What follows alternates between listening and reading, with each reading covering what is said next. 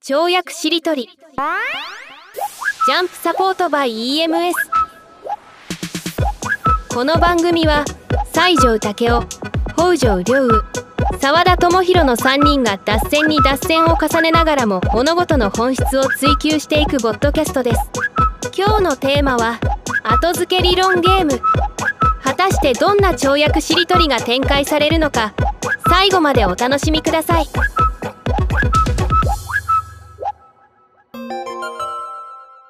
はい、皆様、こんにちは。世界ゆるスポーツ協会代表でコピーライターの澤田智弘と言います。よろしくお願いします。身体思想家の北条良雨です。よろしくお願いします。エッセンシャルマネジメントスクールで本質行動学を教えている西条武雄と申します。よろしくお願いします。お願いします。あの、今までにない試みとして、今回初めて、あの、音量調整みたいなことを今していまして、3人の音のバランスがちょうどいいかっていうのをちょっと、ワイワイ話してたりなんかしました。うん。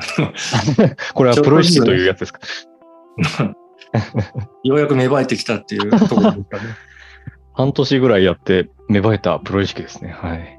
うん。めでたいことですね。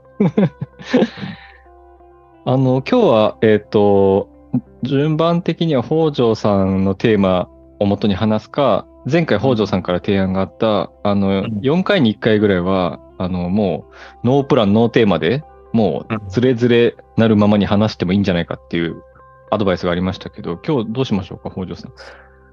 いや、あのー思ったのは、あー前回ほらできなかった、あの、適当理論を構築するっていうのをやりたいなと思ってたんです。適当理論。あの、前回、例えば、えーっと、全くそんなわけないだろうって、〇〇は〇〇であるみたいな理論を、その、誰かが適当に言うじゃないですか。そしたら我々3人でその理論を整合性があるように強引に形作っていくっていう、そういう遊びですね。うん。あの、強引に着地させる遊びですよね。そうそうそうそう。一回とりあえず後先考えずに跳躍、ジャンプしてみて、うん。どんな着陸をするか、着地をするかっていうのはちょっと、はい。もしかしたらうまくいかないかもしれないけど、これ、うん北条さん、なんかどういう、どういうお題だと程よいんですかね？〇〇は実は B だみたいなことですよね、きっと。そうですね。あのーそれはね、あまあ、そう、私結構忘れっぽいんだけど、前回それをやりたいけど時間がなくなっちゃったから、ちょっと意識的に覚えてたんですね。次回。これをやっといた方がいいと思って。で、それはその2つを、まあ、理論は何だっていいんだけども、でも、あの、おそらくだけど、かけ離れてるものほど、こっちの跳躍力が試されて、まあ、あの豊かになるだろうから、その、簡単に言えば、かけ離れた2つを出した方がいいでしょうね。現象にせよ、ものにせよ。うん、うん、うん、うんで、そんなわけないだろうっていうのをつなげて、お題と、お題の時点で跳躍しているほどいいってことですね。うん。ああ。例えば、ユーモアは戦争につながるみたいなことですか？そう。で、でユーモはい戦争につながるでも、まだユーモアが、その、間違って、そのユーモアのつもりで人をいじったら、なんか独裁者を怒らせて戦争になるみたいにつながるじゃないですか、まだ。でももっとつながんないだろうってなるほどいいってことですね。うん。なるほど、なるほど。これは、だから、お題を思いついた時点でもう、勝勝ち負けが決まりそうですね。最初だからこっちは、うん。ほ北条さんにお手本じゃないけど、何か出してもらうとイメージがつきやすいでん。やってみましょうか？しょうか？はい。うん。だからね、うん。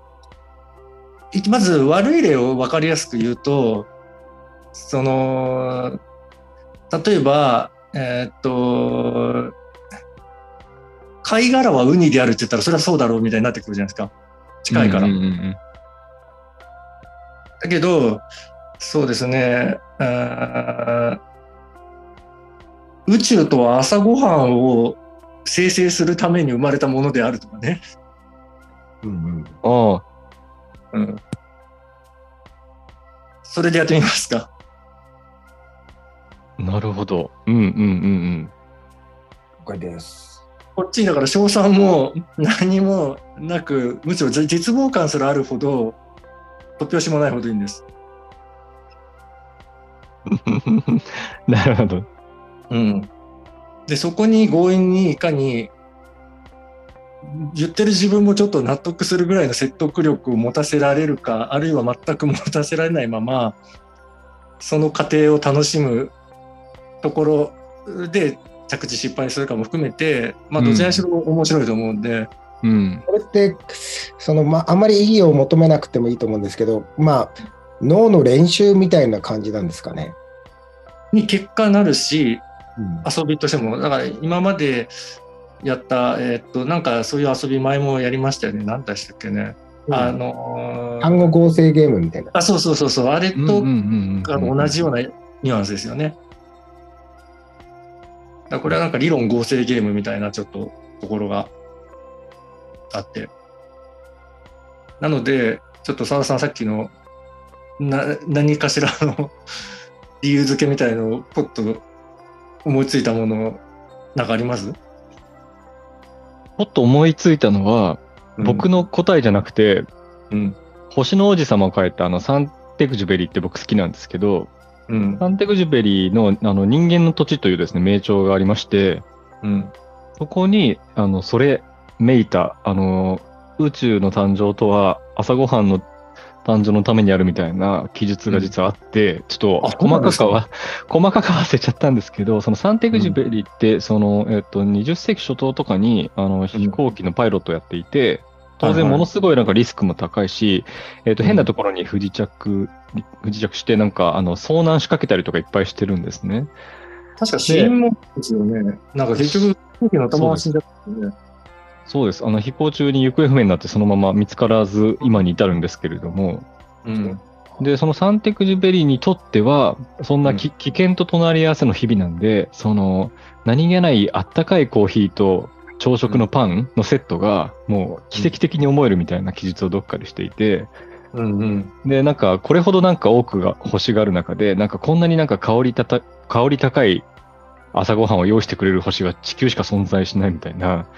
ことを言っていて、うんだから割と宇宙の誕生が朝食につながってるみたいなのって、割となんか腑に落ちてしまったというか、なるほど。まさかのサンテグジュペリと被ってたんですね。サンテクジュベリが、はい、100年ぐらい前にもう答えを出してたかもしれないな答えを出してたんですね。すごいですね。要は、あの、本当に、なんだろうな、あの、コーヒーとパンの原材料を考えても、なんか複雑な、まあ、小麦粉とかコーヒー豆とかいろんなものがあって、これらがなんか一度に返せる、まあ、地球という報酬は尊いみたいな技術があって、なるほど。ううんん。だから、あながち宇宙の誕生は朝ごはんの誕生のためにあったっていうのは、うん誇張ではないかもしれない。サンテグジュペリ理論なんですね。サンテクジュベリ理論かなサと思ってンテグジュペリ理論ですね。じあ、なるほど。でもせっかねあれですくだから、はい、はい。あのもう少し突き詰めてみたいですね。それをなぞってもいいし、その別の角度とかもね、まだバシッとほら、はまりきってはないじゃないですか。はいはいはいはいはい。もう少し補強するなりね、別の角度からするなり。ああ、なるほどなるほど。で、うん、あの理論を言うんですよね。そう、だから理由でもいいし、理論でもいいしまかいなみたいな理論ですよね。そうそうそう、もうごこじつけでもいいと思います。それ自体がね、例えば僕が思いついたのは、物理的な体を持っている生命は稀である。うん、うんごく稀であるみたいな。うん、の方が稀であるみたいうん。な。えこの命題？これ理論というか命題みたいなんああ、ですよね。それについて何か言ってくっていうイメージでいいんですかね。今また新しい命題を提示いただいたってことですね。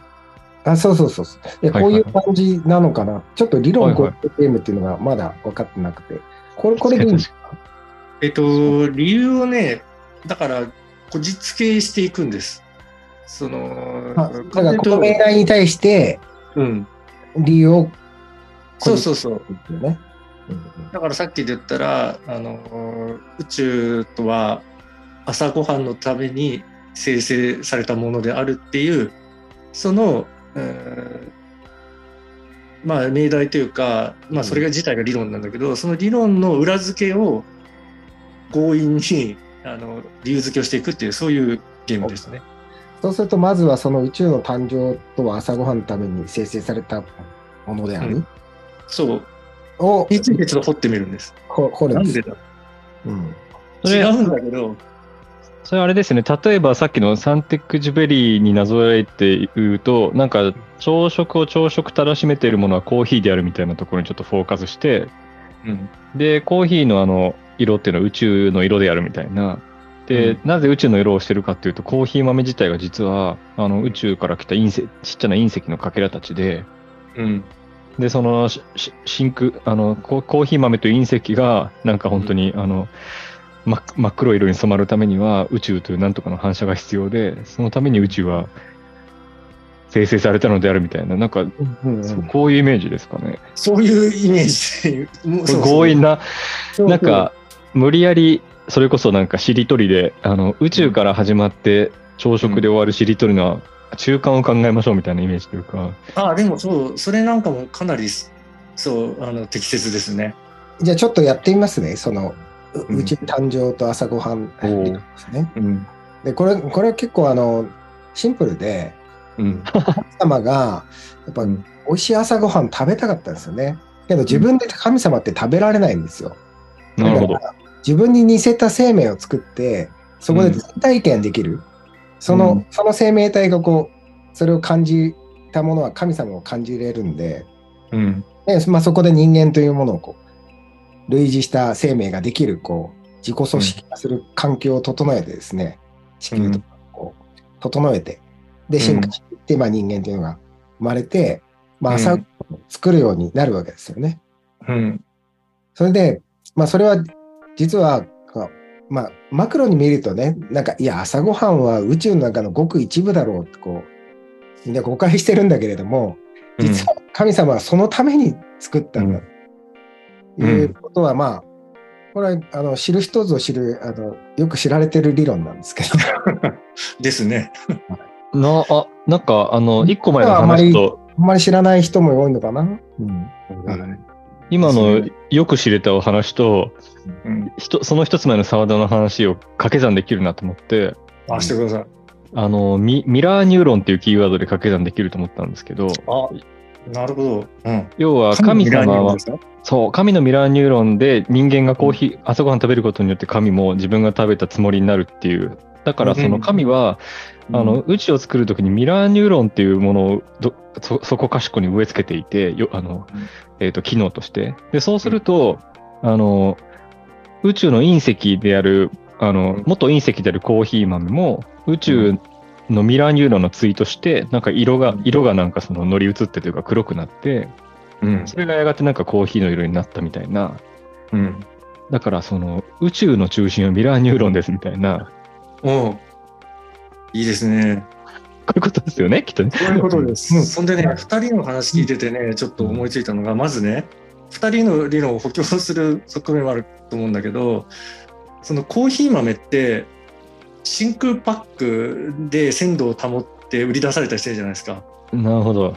パンパンに膨れたパックに。でなるほど。実はそれは宇宙のそのある意味現れであるコーヒー豆は真空状態である宇宙の状態が心地いいから宇宙そのものに帰りたい名残で真空パックを求めて真空パックで売り出されてるっていう理論と それとあのブレイクファーストっていうじゃないですか。うんうんで、ビッグバンっていわばファーストブレイクじゃないですか。なるほど。つまり宇宙の生成っていうのはそのファーストブレイクだからその意味を色濃く体現したブレイクファーストには名前の残りが入っているっていうどうでしょう？なるほど。しかも色濃くっていうところになんか宇宙の色が色濃く出ている色のコーヒーみたいな、すごく強い相関関係がなんか、ファーストブレイクとブレイクファーストの間にあるっていうものの現れが、あの、い色濃い黒色であるみたいな、宇宙色ですね。そうだからコーヒーの中にあれは実は宇宙が含まれてるし宇宙の体現として朝食があるしなるほど。しさらにその精髄としてコーヒーという液体に現れているというかもそこにミルクを垂らしてかき混ぜるとこう銀河みたいな感じになる。ああ、ミルキーウェイだ。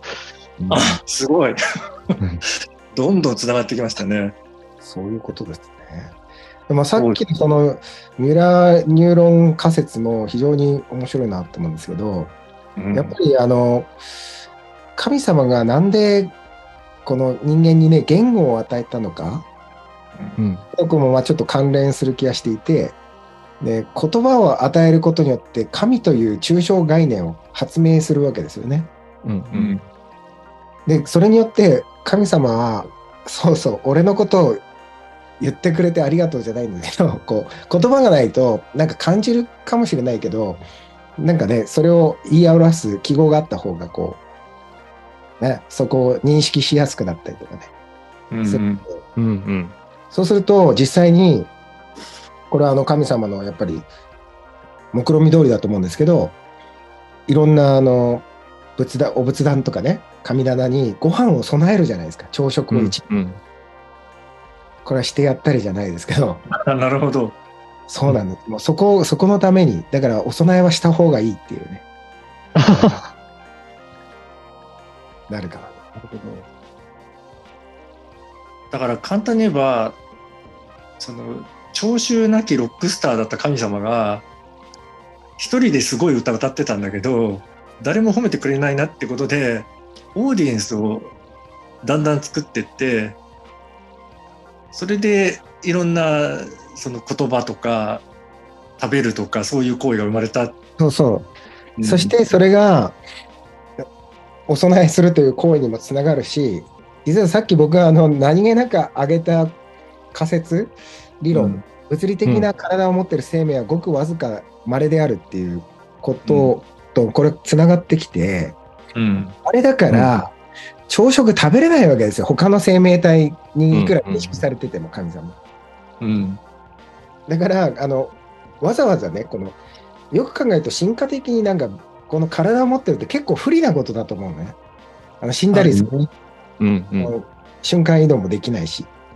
うんそのだけどもやっぱ朝食を食べるためにはどうしても物理的な制約とかこの体というものが必要で、うんそれをやっぱりね体験したくてこのわざわざ不利なところもある生命体を生み出したと。それがに人間というかこの地球のねうん地球では体がある生命しか僕ら認識できないからそれがマジョリティだと思ってるけど、うん。とんでもない。もうもう宇宙的に見るともうれ0.0001%もいない稀な種類だっていう理論ですね。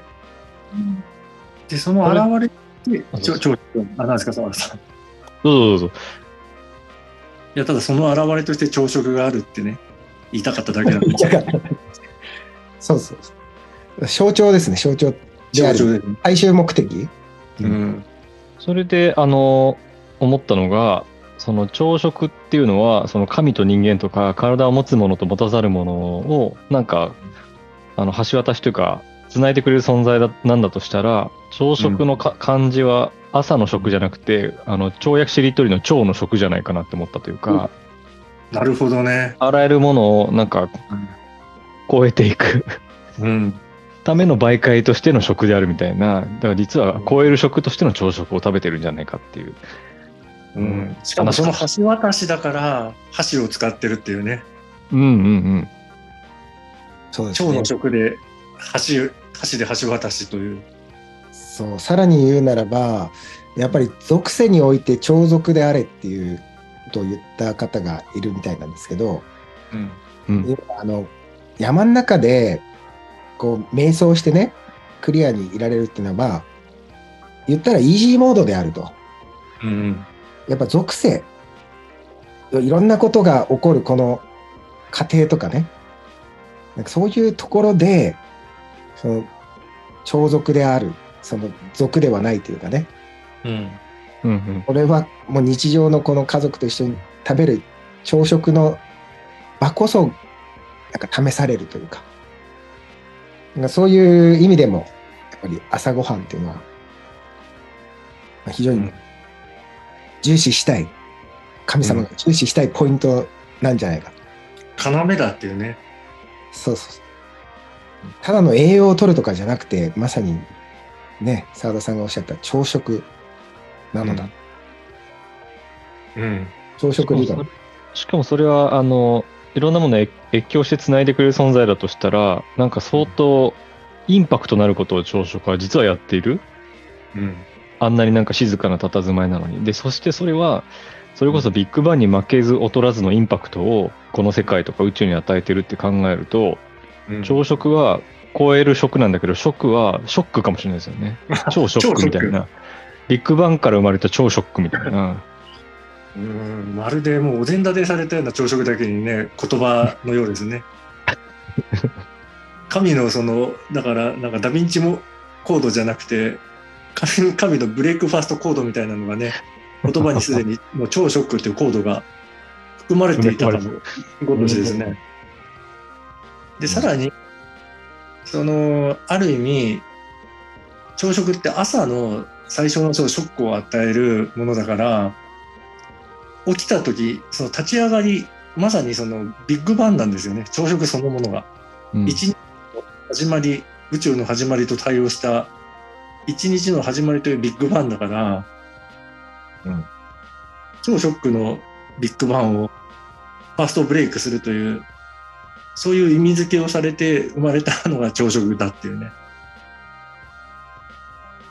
あと、小沢健二さんの、あの、フクロウの声が聞こえるっていう比較的最近、数年前ぐらいに出した曲の歌詞の中に、えっ、と、なんだっけな、ベーコンとイチゴジャムが一緒にある世界へっていう一節があって、これは、うん。あの、朝食を表していて、つまり同じプレートの中に、多分そのベーコンとイチゴジャム、あベーコンっていうのは多分卵に添えられてるとか、イチゴジャムはおそらく食パンの上に塗られてるんですけれども、その、一見なんか隣り合わせになるとなんかカニバリそうなベーコンとイチゴジャムが、なんか違和感なく一緒にある世界へみたいなことを歌っていて、そう考えると、あの、朝食っていうのは、その、宇宙の複雑系そのものというか、よく考えてみると、めちゃめちゃ。ゃじゃないですか、ベーコンとイチゴジャムが隣り合ってるって。うんでもそれがなんか、あの、一定の秩序を保ててるっていうこと自体が宇宙的かもしれないですよね。うん。まさにそれが属性ですよね。いろんな人がいる。うんいろんな世確か界がいる。まさに。そのマンダラみたいなものが、まあ、朝食に全てこう、フラクタルにうん現れているうね。でそれを体内に取り込むことによって人は毎日自分の中で宇宙を再生成しているとも言えますね。うん。そう考えると、はい朝食を用意する、まあ、例えば、母、母親が用意するのであれば、母親はその瞬間神ですよね。その宇宙を整えているから。ああそうですね。だから実は朝食を整えてくれる存在こそが、実はなんか神かもしれない。なるほど。神の象徴なんですね。うん。うん。朝ごはんできたよーってこう、けたたましく呼んでくれる、その声の持ち主こそが神であるみたいな。なるほどね。実はみんな聖母だったんだっていう、それは壮大な理論になってきますね。だから、お供え物はした方がいいし、うん朝食は作った方がいいよと。うん。うん。だから理論、ができましたね。もしかしたら、朝ごはん食べるときの挨拶は、いただきますじゃなくて、行ってきますかもしれないですね。おう深く 深く考えないで言ってましたけど。宇宙に行ってきます的な。うん、そう。でもね、そうなりますよね。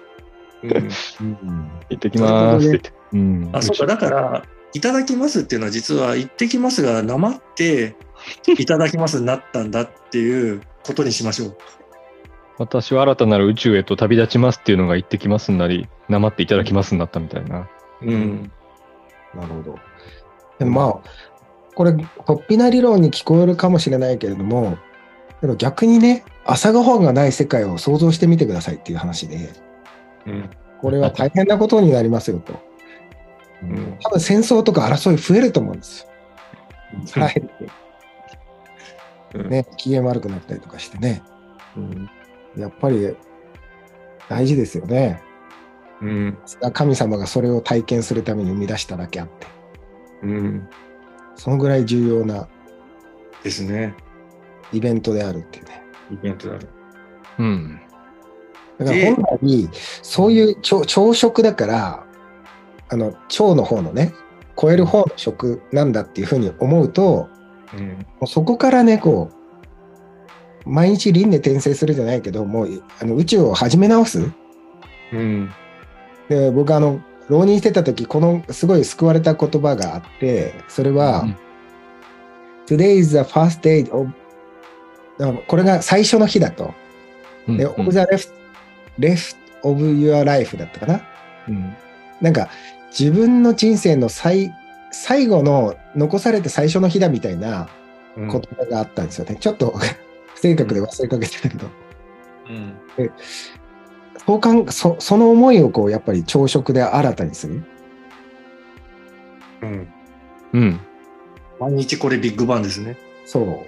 ここから今日も、だから割とこう、あ、昨日もなんか勉強できなかったなとか、いいまいちだったなとかあるじゃないですか、それぞれね。そういう思いもあるかもしれないけど、いや、今日は残された人生の最初のビッグバンなんだと。今日からはじ宇宙は始まるんだって。うん前の宇宙のこと考えててもしょうがないみたいな。そこまでこう、本当は神様はこう朝食に意味を込めてたっていう。で、その、うんそういうことを考えられるように言葉を与えて、省略するこういう思考を与えて、我々みたいな変な人がこう考えて、あ、ようやくたどり着いたか人類よみたいな。うん。神の命題を一つ解いたってことですね。そのことようやく分かってくれたかみたいな。うん。あれですよね、パンっていうのは実はビッグバンのメタファーで、もともとはなんか、もともとはチョコレートバンとか、あのフフランスバンって呼ばれてたっていうか、それぞれがなんかビッグバンの役割を果たしてたみたいな、うんそれも次第に黙って、全部黙ってく パンになる。うんすごいですね。もうこれでコーヒーとパンと箸の意味もどんどん増強されて、増強されて。しかもパンと箸というこの和洋折衷のね、感じね。で、ベーコンとジャムもね、補強されて。うんすごい。うんしかも最初に作った人類が最初に作ったパンってね、絶対ビッグパンだったはずなんですよね。うん。なんかこう、塊みたいな、うん、雑素にね。朴な、素朴なやつだったんだけど、うんまあ、そこからね、むしろそこからビッグバーンという概念を、が、そのアナロジーとして生まれてきたことですよね。うん。いいですね。こういうことです。こういうこと、おー今何分かわかんないけど、すごい15分ぐらいずーっとなんか、あの、後付けロジックが綺麗に乗ってった。すごい。うん。そう。まさにね、だって話しながら、本当にそうじゃないかって思えてきましたもんね。いや、明日の朝食の見方がもう変わりますね、これで。うん。変わりますね。うん、さらに生まれ変わるんだば、私はもう長年全く朝食を食べる習慣がないというね。だから言ってる自分は全く食べてないという。そういう朝朝食でね、のたまってたという。飛ばしちゃってた。そうそう。あ無理くり理論というね。まあこれね、後付けというか、整合性がこう、整っていく感じもしますよね。ーうん。ある一つ、うんうんなんていうかな、ストーリーラインというか、うん。まあ、それはそうかっていう感じがする。ね。だからやっぱこんな感じになるんじゃないかなって予感がしてたんです。ううん。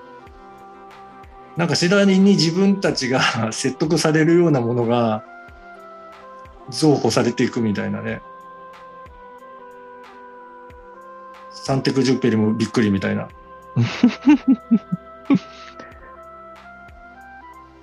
あれですね。いいですね、これは。いいんですよね。まあそのままね、大人向きの絵本になるようなものだからね、やっぱりね。うん、で、多分、あの、なんだろう、理論構築の思考回路にもなるだろうし、逆算して考えるって、うん。私がほら、いつか言った、あの、再現推理みたいなもんだから、確かに。けどこれ逆に言うとね、うんあんまり世の中の理論を信じちゃダメよってことですよね。持って回ってなんかそれらしく言ってるけれども、うん。人間がこうやって結構適当に考えたところもあって、うん。まあし宗教とかも一つの理論とも言えるじゃないですか。物語そうですね。うん。だからそれがあたかも本当っぽくいろんな装置で、ね、組み上がってるんだけど、うん。うん。まあ、跳躍しりとり的にできたかもしれない。最初に作った人結構適当にね、こうなんじゃねとか、あ、そうだねとかって、こんな気がするみたいな感じで。だからこれはある種の理論のね、生成される場面をうん恣意的にとか人為的にこう作り出して見ることができる？うん。で僕ねあの大学の時に、まあ、テニスの大会系の同好会サークルみたいなとこだったんですけど、なんか合宿の時にいただきます係とかっつってなんかなんか芸をしなきゃいけないっていうのが僕が1年生の時から始まったんですよね。うん。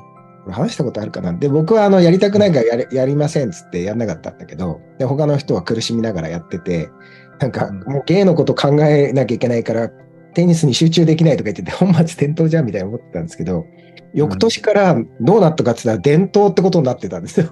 へえ。で僕はそれを見てね伝統って適当にできんだなと思ったわけですよ。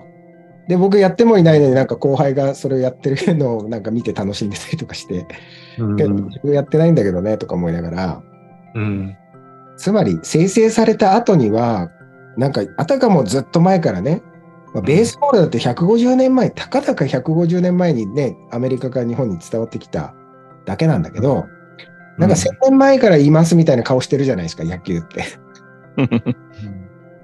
まあそんなそういう意味でもこう理論ってこうやって作られたのかもなみたいな。いや、それで言うとね、あ、どうぞ。ああ、すごい。今日はいい意味で北条さんとなんか呼吸が合ってる感じです。あ合ってますね。ああの、さっき僕話したんで、どうぞ。はいはい。いや、私ね、それと似た理論をもともとちょっと提唱してて、うんいろんな、その神事とか伝統儀式の多くは、独裁者の偏見とか気まぐれ理論で、うん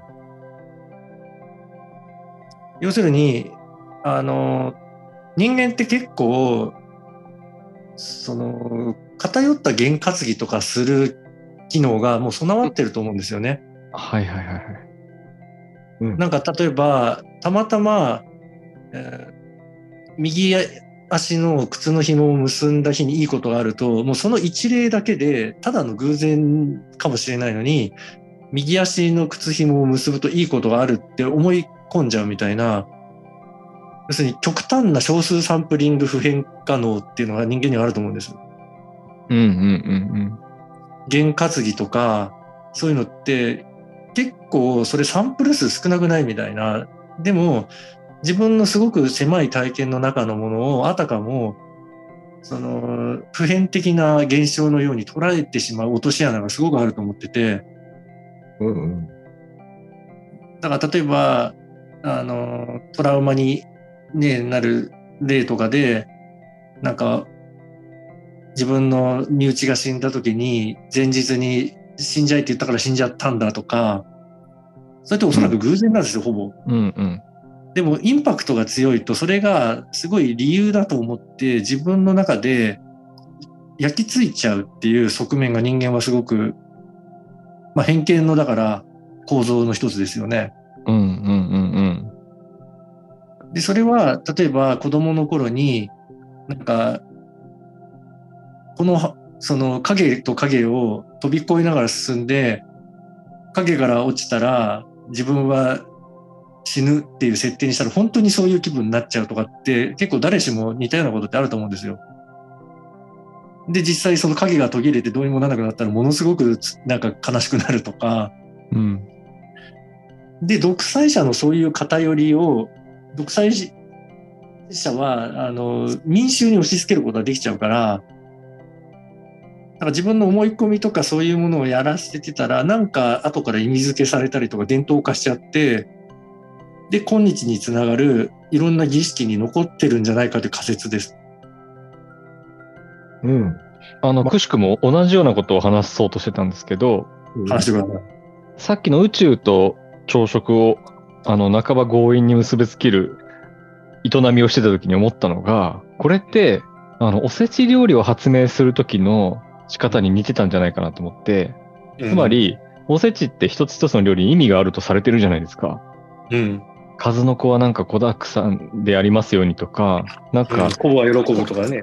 そう、昆布、そう、むちゃくちゃ、むちゃくちゃといえばむちゃくちゃですが、昆布が昆布だから喜ぶみたいなのって、でもそれも、なんかこの年の瀬の時期に、たくさんなんか余ってるとか取れた食材をどうやってみんなに食べてもらうかって考えたときに、なんか一個一個、さっきの宇宙と朝食を結び結びつけるみたいなことを一個一個数の子とか昆布にやっていったんじゃないかって思って、で、そういうなんか事例はもう本当に枚挙にいて間がなくって、まあ有名なところで行くと、あの、平賀源内が、あの、あのうなぎ、うなぎの売り上げが夏に伸びないから、なんか牛の日っていうのを、なんか強引に作って、なんかこれで乗り切りましょうみたいなこと言ったら、あっという間に牛の日がなんか定着しちゃったとか、伝統になっちゃってますもんね。ねうんそうなんです。これ、あの、コピーライター業界では日本初のキャッチコピーじゃないかみたいなことみんないつも言うんですけど、牛の日っていうこと自体が。はい。あとはその、えっと、茶柱が立つっていうのも、なんか、もう捨てるだけのなんか、二番茶みたいなものをどうやって売ろうかって考えたときに、臨済宗のお坊さんが、これなんか、立つというのは縁起がいいから、縁起がいいってことで売り出そうみたいなことで、だから結構人為的にさっきのなんか、宇宙朝食紐付けごっこみたいなことって、あちこちでそれこそ行われてきていて、で、それって、なんか、あの、あらゆるものに縁起を求めるなんか人間のなんか性質にかなってるっていうか、縁起っていうのは、なんかあの、関係性とか、なんか、えっ、と、相関関係を A と B の間になんか、作らないと気が済まないというか、という性質と、あとはさっき言った、あの、北条さんおっしゃってた、え縁起がいいみたいなことの縁起も含めてっていうか、縁だから演技クリエーションを多分いろんなシーンで人間はしてきていて、だからさっき私たちがやったことは、なんかあながちただの遊びではないというか、むしろなんか世界をあの作ってきた人間のなんか一つの割とメジャーな行為だったりしてみたいなことは思いました。うん。でしょうね。うん。だから、演技担ぐって、まあ、ほとんどダジャレなんですよね、実は。うんうん。で、そういうダジャレって、そうやって人の伝統を作ったり、特に国の性数勢すら左右もしてきただろうから、昔なんか特にそういうね、演技とか不吉とかそういうものを大切にしてきたから、私、前も言ったかもしれないけど、そのダジャレ史観っていう、ダジャレを軸に歴史を紐解く本とかって一冊作れるんじゃないかと思ってるんです。うん。この日本という国は特に言霊の国、言霊ってダジャレですから、だからダジャレだけで結構その歴史を紐解ける縦軸として使えるんじゃないかって思ってますね。いや、僕がもし魚のタイだったら、そのめでたいに、あのダダジャレでめでめでたい日に食べられるっていうのが、めちゃめちゃ納得いかないというか、いやいやいやいやみたいな。なんでそれだけの理由で僕はなんか、あの、あの、なんだっけ、初ゼックとかで食べられなくちゃいけないのみたいな。あとあれですよね、そのダジャレ史観があった時に、ぜひ、あの、平成以降に載せてほしいのがキットカット。うん。キットカットって、あの、あれ、イギリスが、イギリスで生まれたんでしたっけ？つまり、キットカット自体は英語なんだけど、それが日本に入ってきたら、キットカツっていう意味になってししまったみたいな、それで受験シーズンで縁起物として食べられたり、送られるようになってしまったみたいなぜひ、あのダジャレしかの平成ぐらいに書いていただきたいですね。ね、完全に、ね、昔、キットカット僕小学生ぐらいだったかな。はい。おわかんない。小学か中学か。あ昔はなかったですよね、その。そうですよね。意味はなかったんだけど、気がついたら、え、そうなの？あとね、仙台牛タンが有名じゃないですか。うん。けど、あれもね、後付けなんですよ。僕が仙台にいた頃、まあ、二浪してたんで、二十歳ぐらいまでは、地元で牛タン食いに行こうぜって一回も言ったことがない。うん。うん。食卓にも並ばないし。食う人は食ってたのかもしれないけど、あの、全然仙台で牛タンが有名なんていうのは僕は大学こっちに来てからある時から急に言われ始めたんですね。あれもう完全にもうマーケティングの成功というか事例というかそういうことにしたんですよね。うんうん。後から。うん。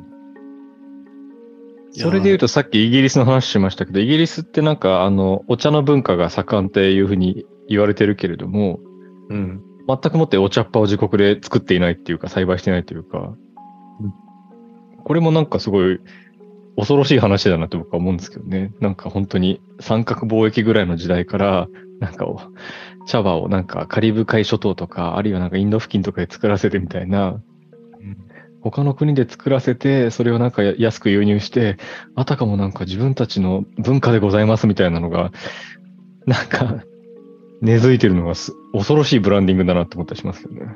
そうですね。だって、なんだろう。運動神経苦手だけど、代表的スポーツ選手と言われてるような感じですもんね。いや、そう、まさにそんな、そういうなんか違和感というか、ああ、わかった。だから、あれですね、さっきやったことは、ある種ブランディング、朝食のブランディングだったとも言えなくもないし、ブランディングっていうのは、仙台イコール牛タンみたいな感じで、結びついてなかったものを恣意的に結びつける、まあ、好ましいものと結びつけて何らかの成果を得ようとするっていうのが、ブランディングだと言えなくもない。逆に言えばすごく人間は騙されやすいということですね。騙されやすいですね。うんあとは騙されたいんですかね。なんか、騙されるって楽だし、時には楽しいというか、うん。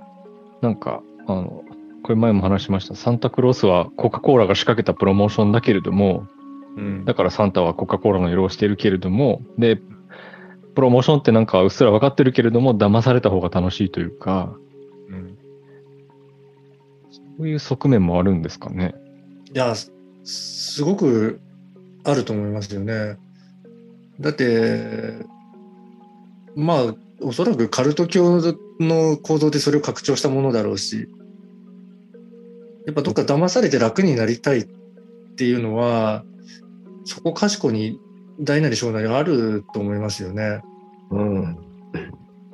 いや、この前ね、ちょっと跳躍しちゃうんですけど、はいはいい。いですね。あの、上の娘、今、次4年生になる、まあ、9歳の娘がいて、うんなんかあの、ちょうど成績、なんですか、通信簿ってやつかな。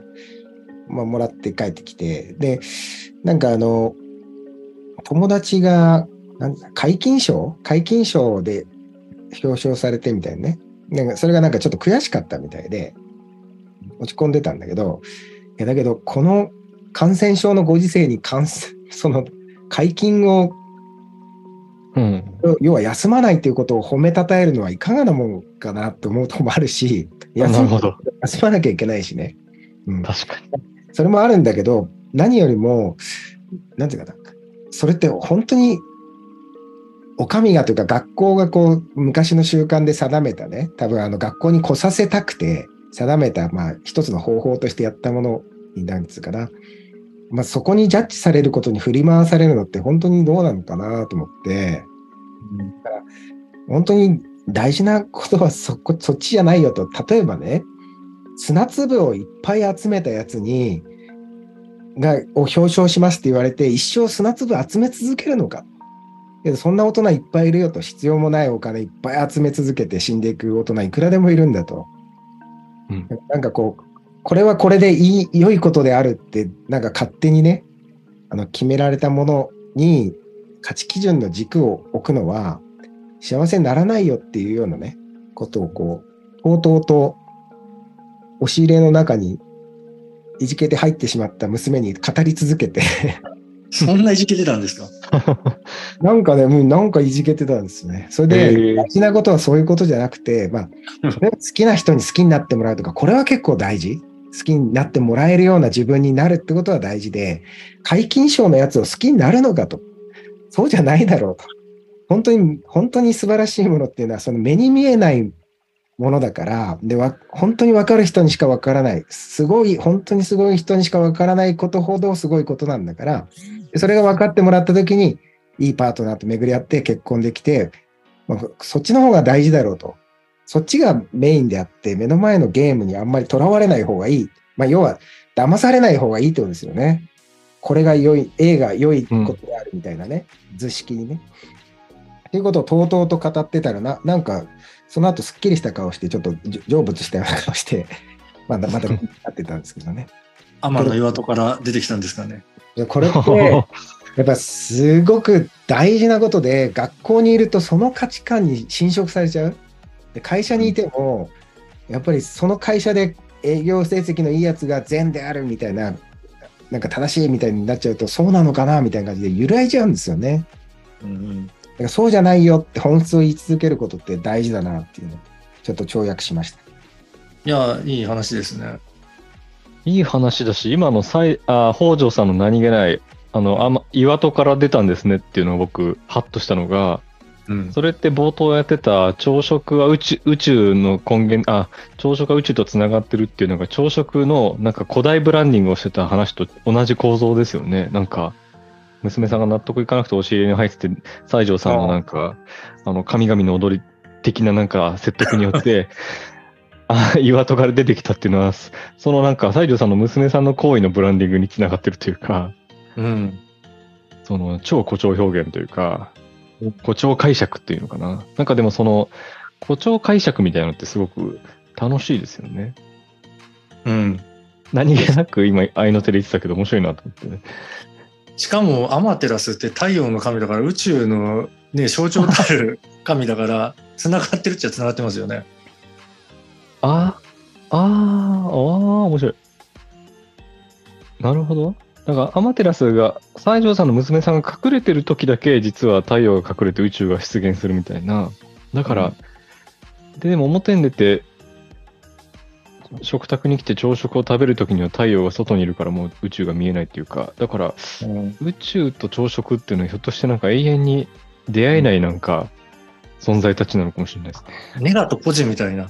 うんうんうんうん。そうか。自分の顔を永遠に直接見ることはできないみたいな。うん。そうか、宇宙と食卓はネガとポジだったんですね。同じものの。ああ。なんか、それ面白い。さらにちょっと跳躍すると、うん、なんか、ここでやったことって、一見関係なさそうなものを結びつけたじゃないですか。うん。うん、うん、これが大事だっていうね、あの、最初のゲーム設定があったと思うんだけど、うんうん、ちょっとさっき僕があの娘に言い聞かせたこともちょっとそれと似てたと思うんですよね。要は、皆勤賞とか学校の成績だとかなんとかって分かりやすいじゃないですか。結びつけやすい。これがいい人はいいんだよみたいな。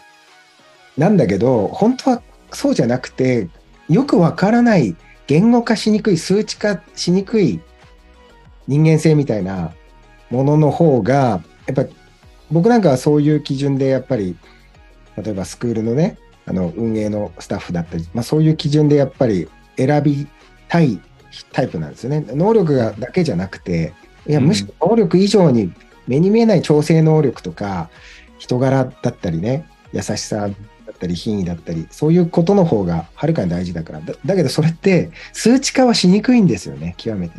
ですよね。うん、うん、で、僕はその娘に、娘はそういう力すごく、僕が僕とか妻が尊敬するぐらいもう今の時点であるので、うん、それがあること自体が尊いんだよと。で、それが最終的に幸せにも結びつけるし、っていう話をこう、結びつきにくいものを結びつけたんですよね。成績表に現れない部分っていうかね。うん。うん、だから、その、逆に言うと、だから騙すときってなんか単純な図式で騙しに行くじゃないですか。うん、うん、宿題やらないやつはろくな大人にならない理論みたいな、うん、なんか一見そうなのかなみたいに思わせるようなね。けど、本当はもっと複雑なところを結びつける力を育てるために、こういうゲームは大事かもしれないですね。そうですね。で、無関係なものを結びつけられれば、隠れた関連性をみも見つける目にもなりますからね。うん。だからそういう意味で、結構、ものの原理に到達する視点を養えるバカバカしい話をしながらね。うん。という二度おいしいあれはあるかもしれないですね。そうですね。でも本当にブリコラージュそのものですよね、デビストロースが言った。なんか本当に視界に入っているあり合わせのものに新しい意味をつけたり、掛け合わせてなんか発明したりするっていうか、で、なんかこれからどんどんいろんな意味で資源とかも減っていく、地球資源も減っていくんだとしたら、なんか本当にこのなんかブリコラージュ視点ってすごい大事だなって、個人的に思うのと、さっきの西条さんの娘さんの話聞いてて、ちょっと自分の話一瞬しちゃうと、僕はなんか、あの、評価されたら自分はもう終わるって思ってるんですね。だからうん、評価しづらいポジションっていうのにいかに居続けるか。だからそおの、評価との鬼ごっこってすっごい意識してるんですよ。だからいいね。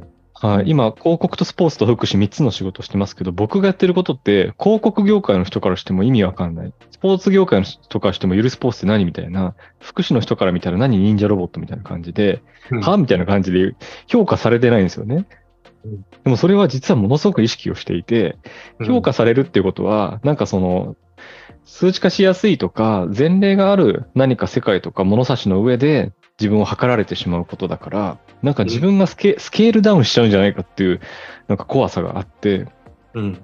だからもうひたすらもう評価との鬼ごっこをしてるっていうのが、うん今、今の自分で、だからすごい、その西条さんの娘さんに僕は共感するというか、勝手にうん。だからぜひ、そあの、一緒に評価から逃げようというふうにお伝えしたいですね。はい。